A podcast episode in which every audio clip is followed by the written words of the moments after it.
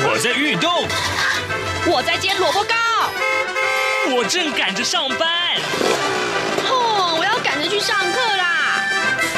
这个时候，我们都在听夏志平制作主持的《早安台湾》。早安台湾带给你最热门的时事访谈，最感动的人物专访，最直接的民意表达。对，让我们一起收听《早安台湾》。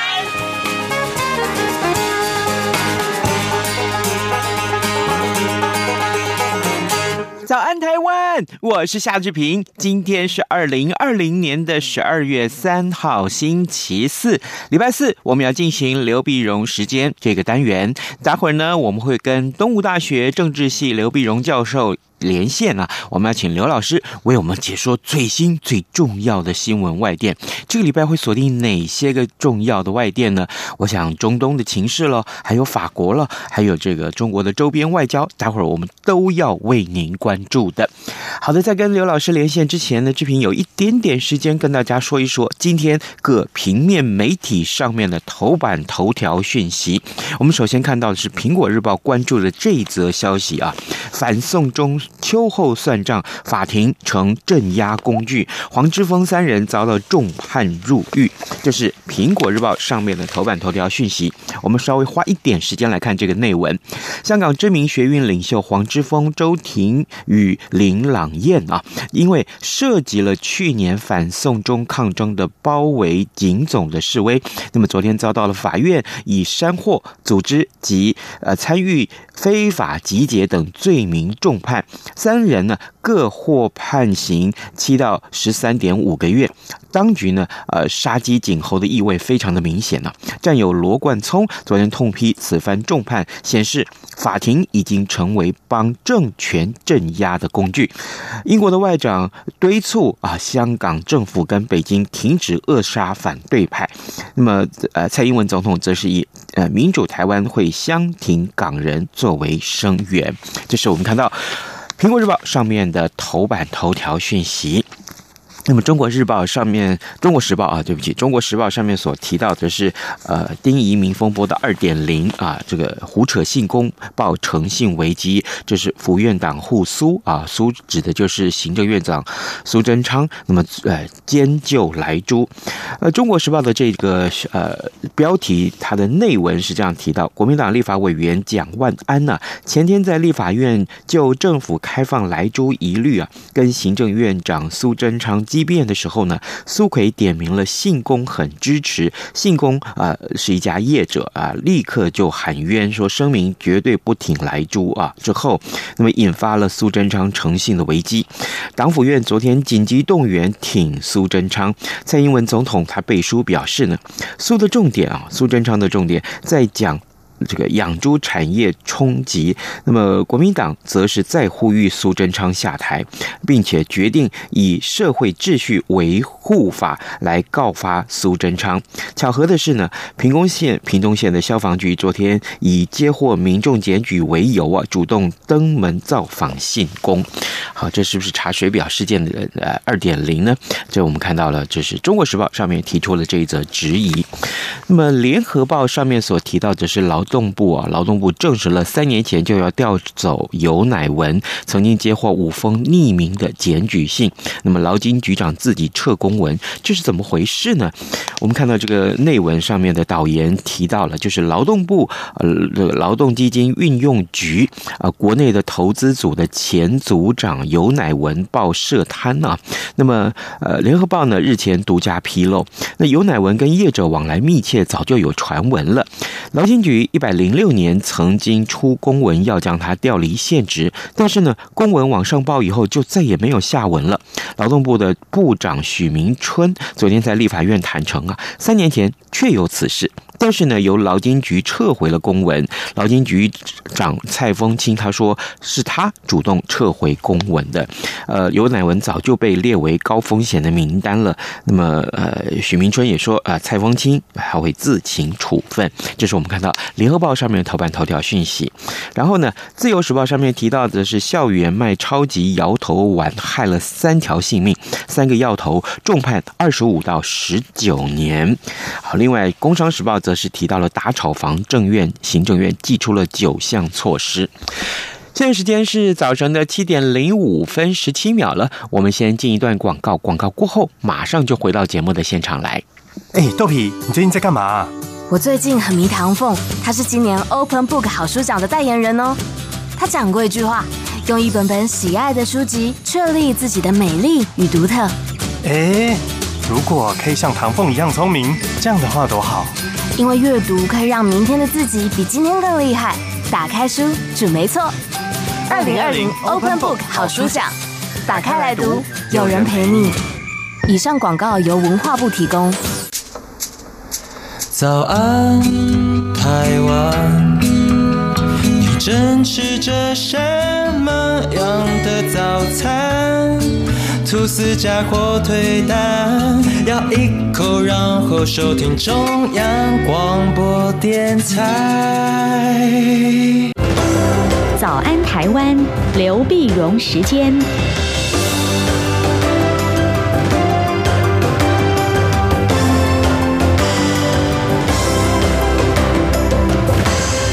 这里是中央广播电台台湾之音，您所收听的节目是《早安台湾》，我是夏志平。此刻时间早晨七点零六分三十六秒啊，来，我们为您连线东吴大学政治系刘碧荣教授，我们请刘老师为我们解说重要的新闻外电。老师您早。早，各位听众朋友，大家早！谢谢老师再度与我们的连线。老师，我们首先来看看这个事件。呃，在呃十二月二十七号的时候，上个月的时候啊，这个呃在伊朗有一位这个顶尖的科学家，他叫法克里萨德。那么在德黑兰的郊区遭到了这个狙杀，这件事情啊，这个震惊了国际。呃，因为啊，这好像也是也不是第一次，老师在节目中要跟我们分享这个在伊朗的科学家好像遭到这个狙杀，或者是。被被杀害，可呃，这个事情的严重性在哪里？我要请老师为我们的听众解说。是这个，大概分成国内国外两头来讲啊。嗯，我们我们如果先看国际上来讲的话呢，你说这个法克利萨德，他当然是伊朗的这个我们讲核子计划之父啊，他也是他顶尖的科学家。科学家呢，那么他是呃被暗示呃被狙杀了以后呢？那到底谁干的啊？那当然，目前呢没有人站出来说谁干的。那大家一猜就知道，一定是以色列干的啊！因为以因为以色列呢跟这个伊朗是这个宿敌啊。那么在过去十年呢，以色列是有计划的，那么就暗杀了、刺杀掉伊朗五个核子科学家。那其中四个死了，一个伤了啊。那么那么在这个呃，在在事实上呢，我我们如果记得上个礼拜我们也有谈到，在二十二号的时候呢。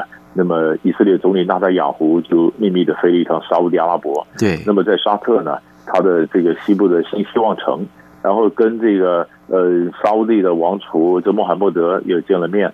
那么美国国务卿庞培欧也在。然后呢，以色列情报单位穆沙德的总监呢科汉也在啊。当时想他们的密谋干什么？是不是会杀掉？呃，是不是对伊朗发动战争啊，或者什么什么？那么，但是你看时机非常凑巧，然后不到差不多一个礼拜以后，伊朗的这个就被狙杀掉了哈。那狙杀呢？那首先在国际上来讲，呃，为什么啊？为什么？为什么呢？那当然很明显的就是，呃，因为拜登上来呢，他想改善跟伊朗的关系。那如果在拜登上来之前，先搅乱了整个中东的局势，让伊朗如果报复，然后美国跟伊朗中间就呈现紧张。那这个紧张一出现以后呢，那拜登上来如果要改善跟伊朗的关系，相对来讲就比较困难，他的回旋空间就少了，啊，所以所以在国在国际上呢，在国际上应该它是这样的这样的一个布局。那可是伊朗呢，当然知道嘛，伊朗当然知道美国或者是呃呃，当然以色列是这样的意思，那么当然也是在庞皮欧啊或者这个默许之下，呃，他有这个想法，所以伊朗也也不上当，所以伊朗为什么反应非常的克制？啊，虽然说有这样的呃这样的这个右派的报纸啊，也讲说，哎呀，我们要这个以牙还牙，我们要攻打以色列的城啊，这海口城市海法啊，但是但是基本上还是这个蛮没没有很激烈的这个反应。那如果你再把它扩大一点来看的话呢，那今年一月份的时候，那不是伊朗的呃革命卫队啊，就是圣城军的这个指挥官苏莱曼尼，不是巴格达近郊也被无人飞机给狙杀了嘛？啊。那那个狙杀的话呢，当以色列也造成呃，但是伊朗也造成很大的震撼。当时伊朗有报复，在攻击了一些美军基地，但是呢，他的报复非常克制，他事先先宣布我要打你，是什么？那美国人就先躲在地下的这个碉堡里面，什么，所以伤亡就很少嘛。那就是表示我要报复，但是我我但是我要告诉你这件事情，呃，也不想把这事情扩大。所以这两个事情呢一头一尾的两个两个狙杀，都是一个呃，都是都是一个一个科学家，一个军事将领，都是非常重要的人物啊。那么当然，这个那那伊朗内部你可以想见他的民意是怎么沸腾啊。那么民意当然给政府很大的压力，很大压力。那这一次到底还压得下去，压不下去，这是个问题。嗯，好了，那我刚刚讲的是是国国外，那国内呢？对，哎，那国内部分呢？你看，如果我们讲说这件事，这个科学家呢，呃，是这么重要的，嗯，啊，这呃呃，法克里萨德是这么重要的，那怎么会没有保护呢？对呀，那一那是革命卫队，他的保护法克里萨德的生命是他的第一优先。可是，在第一优先之下，居然还是被敌人给狙杀掉了。嗯，那不是很丢脸吗？是。那于是就要问，那谁的责任？啊，伊朗内部就讲了，到底怎么打的，怎么被杀掉的？啊，就很多不同的说法了。那有一种说法，就是最早的说法就是他的他当时是防弹车嘛，然后他有几个保镖一起走，那路上呢被狙杀，有十几个杀手。啊，那第一种说法是这样，嗯，后来第二，那十几个杀手，你怎么会让十几个杀手那么出现在德黑兰的一个市郊呢？那你革命卫队所干何事呢？那后来第二种解释就是说，没有杀手，就是遥控的，是不是？你听到外面什么声音，然后车子停下来，那法里斯拉那个科学家也下来看了一下，就隔壁停着你放的车子，然后里面有因为那个枪啊，机关枪是遥控的，然后怎么样的一阵扫射以后，车子爆炸把你杀死。所以它是非常尖端的一个遥控的，或者一个一个这样的一个谋杀的一个案子，所以所以这个责任就是就是你就防不胜防。那结果这话出来以后，那右派的或者保守的 激进派的伊朗的报纸说：“你相信吗？你相信吗？可能是这样遥控的吗？”他们甚至想说：“你干脆说特斯拉干的好了吧？要不然就是遥控的飞遥控的车子，然后自己自动驾驶，然后停在那边，然后自动开枪，然后自动爆炸。你你这相信吗？”啊，内部就开始辩论。辩论当然就有有有人要受到责难的，也是有内部也有一些权力派系的斗争嘛。嗯，所以他一件事情发生。现在还在沉淀中，因为上礼拜五到今天是礼拜四，也差不多将近一个礼拜的时间。是，但是这里面还在、还在、还在这个酝酿，还有很多东西会爆出来的。我我记得上个礼拜我看到这个消息的时候，那个遥控杀手这件事情，就是他这个法克里萨德的车子啊，呃，走在街上的时候，哎，突然听到声音，老老师你刚刚所说的嘛，然后这个呃旁边的车子啊，就突然来射击法克里萨德的车子，把他给打死了。然后呢，随后。为了不留下证据，这个呃杀手被遥控的这个这个车子立刻自己也爆炸，于是乎没有留下任何的证据。这个听起来好像好像好莱坞的情节啊，是一点一点不错，一点不错。所以他到现在为止，他各种不同的说法都还在都还在出来。嗯，所以他是就是重新在讲，你说他的好几多少个保镖跟着，你的车子是防弹车。那你革命卫队是伊朗的精锐部队，你的第一优先就保护你首席的科学家，对对？然后如果有人当然再再去算账的话，那过去这些科很多科学家，过去十年五个科学家被狙杀，有四死一伤啊，都发生在伊朗境内啊。嗯，啊你那你伊朗境内是事实上别国的杀手如入无人之境，是是入境是这样子的吗？哦，你可以可以想见，温和派、保守派，这这里面一定有些人会会下台，为什么？那故事还会再冒出来，那永远不晓得哪一个故事是真的。是。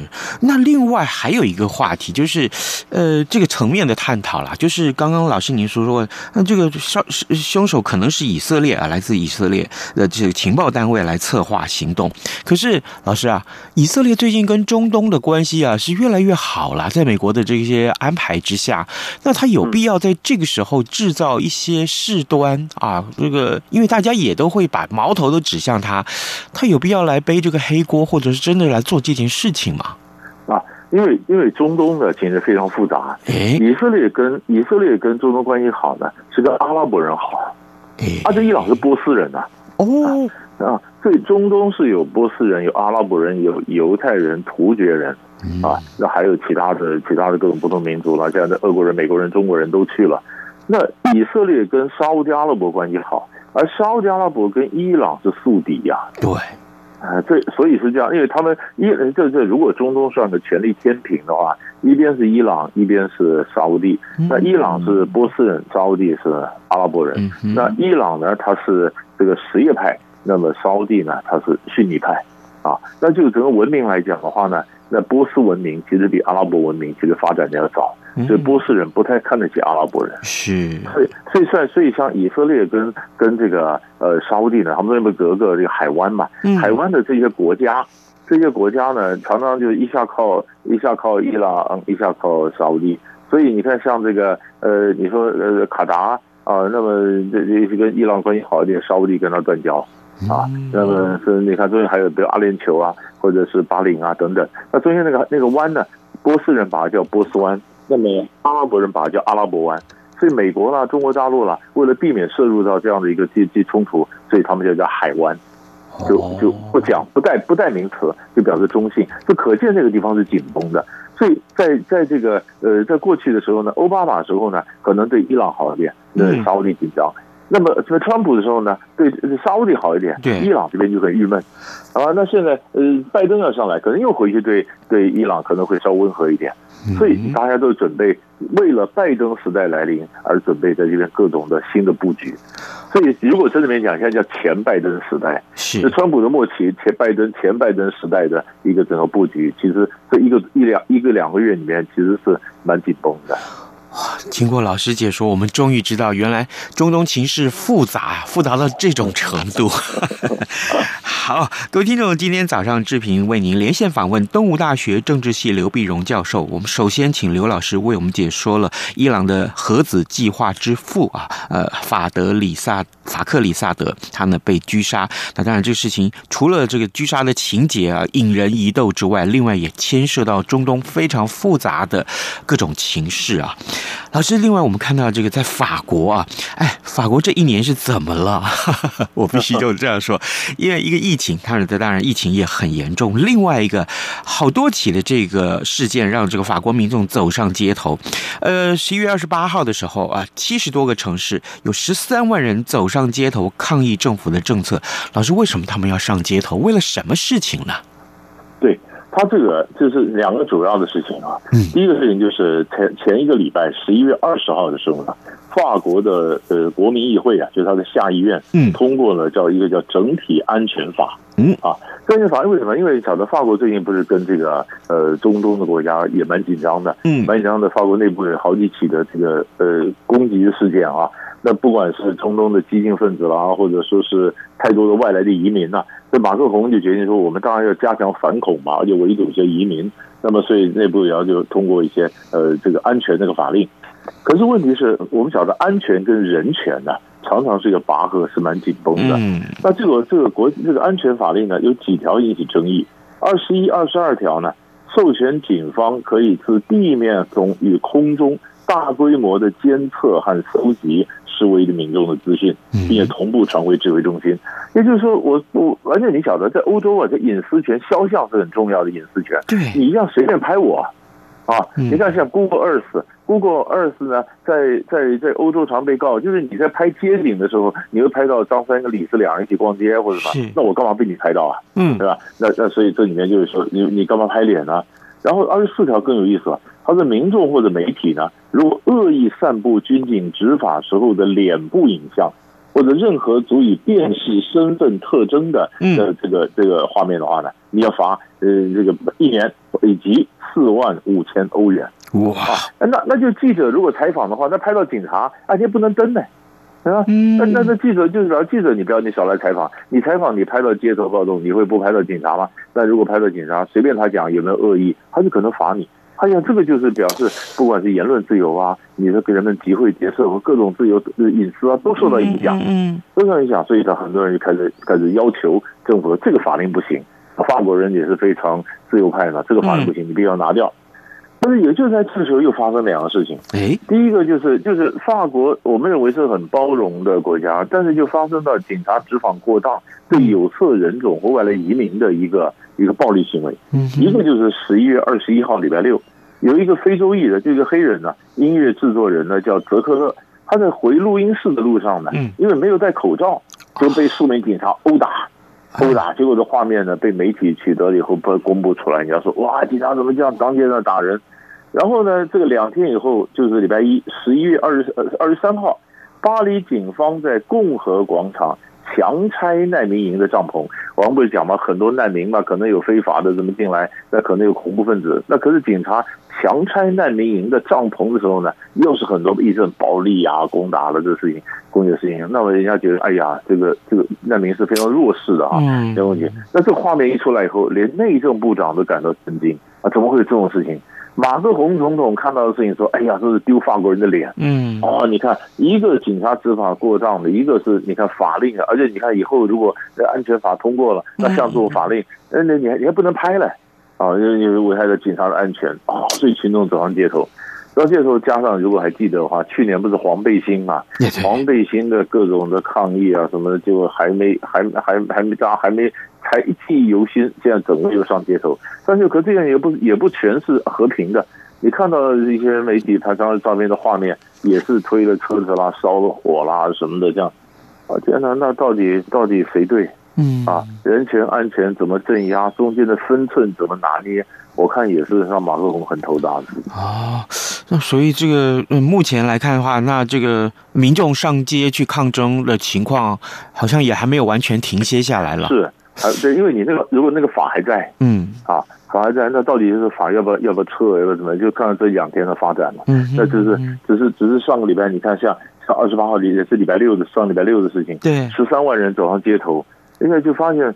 法国的事情一大堆，嗯啊，那这个这个事情怎么解？所以这个这个也很值得去关注。是好的，呃，老师，另外我们来看一看啊，中中国的周边外交啊，呃，好像我我们先看一看这，呃，中国最近跟澳洲的关系好像越越来越不好了啊，这个 走到了另外一个阶段了。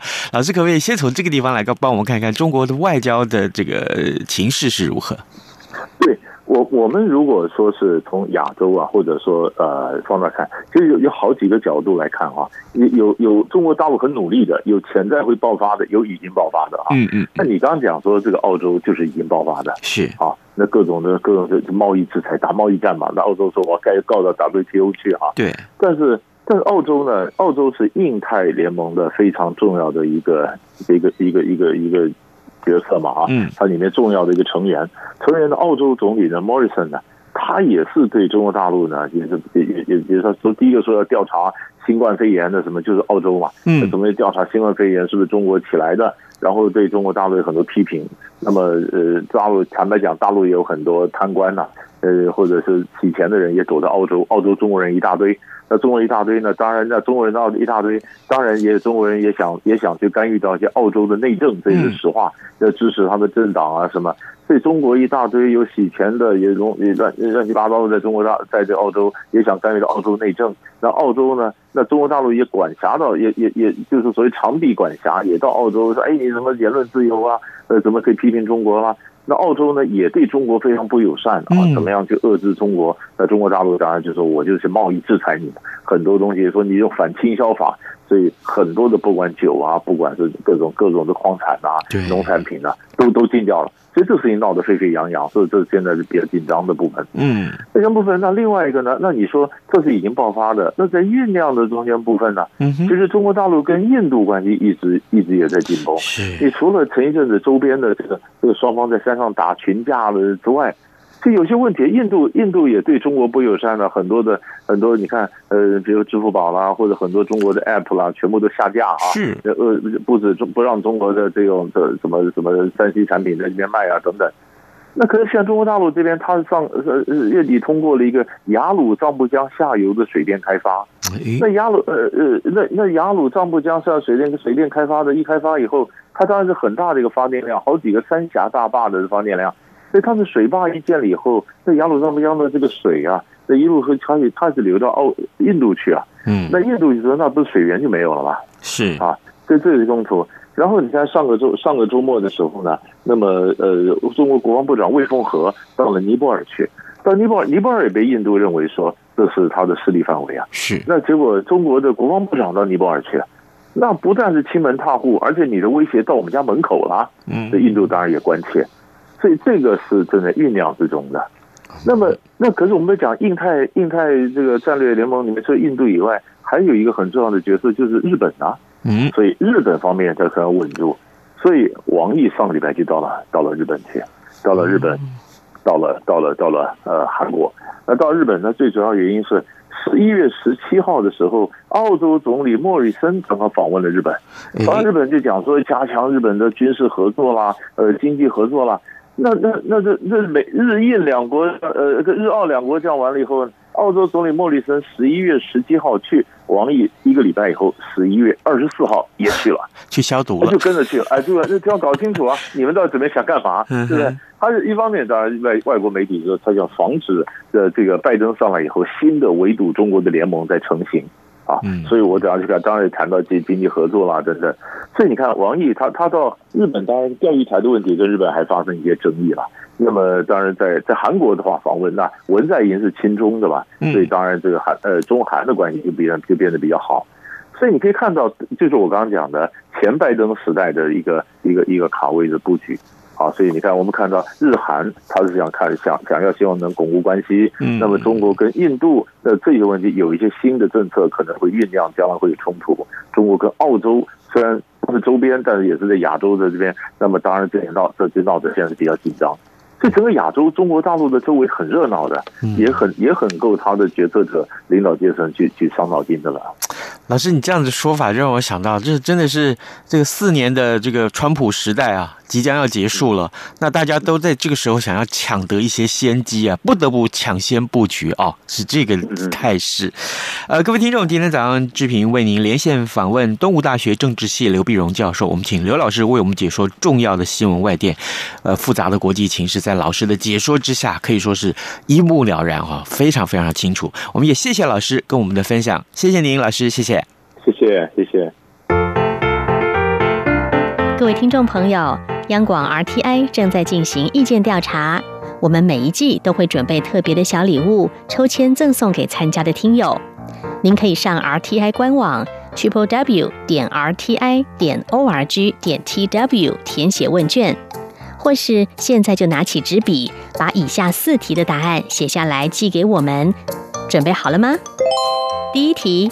您使用什么平台收听或收看央广的节目？第二题，您最喜欢的央广华语节目是哪些？最多可以写三个。第三题，从一颗星到五颗星，您会给央广华语节目几颗星的总体评价？第四题，您对央广华语节目有哪些建议？只要完整回答上面的四个题目，就可能得到精美赠品。请您把答案寄到台湾一一一九九台北邮局第一二三至一九九号信箱，或是使用电子邮件寄到 audience 零一 a u d i e n c e 零一 at r t i 点 o r g 点 t w，并留下您的姓名、性别、年龄、国籍就可以喽。央广等待您的来信。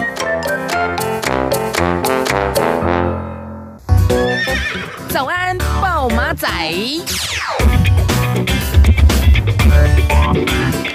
好的，各位听众，呃，志平在这边利用一点点时间告诉大家这件事情令人兴奋啊！呃，十二月一号开始，呃，早安台湾节目已经可以在 Podcast 平台上面跟大家碰面了。呃，可以的话，各位不管是上了 SoundOn 啊、声浪，或者是 Google 的 Podcast，或者是 Apple 的这个 Podcast，都可以、呃、看得到早安台湾。所以这个时候，志平有一个小小的请求，可以的话，呃，如果你常常听 Podcast，你就在你的 Podcast 平台上面，呃，输入早安台湾这四个字去寻找，好不好？找到了就按订阅啊，每一天都可以呃，在这个平台上面听得到早安台湾志平，就每天都可以二十四小时啊，跟大家在这个呃平台上面相遇，也可以呃跟您分享早安台湾精彩的节目内容。我们会随时跟新闻有互动、有连结，把最新最重要的实时分析带到您的耳朵里。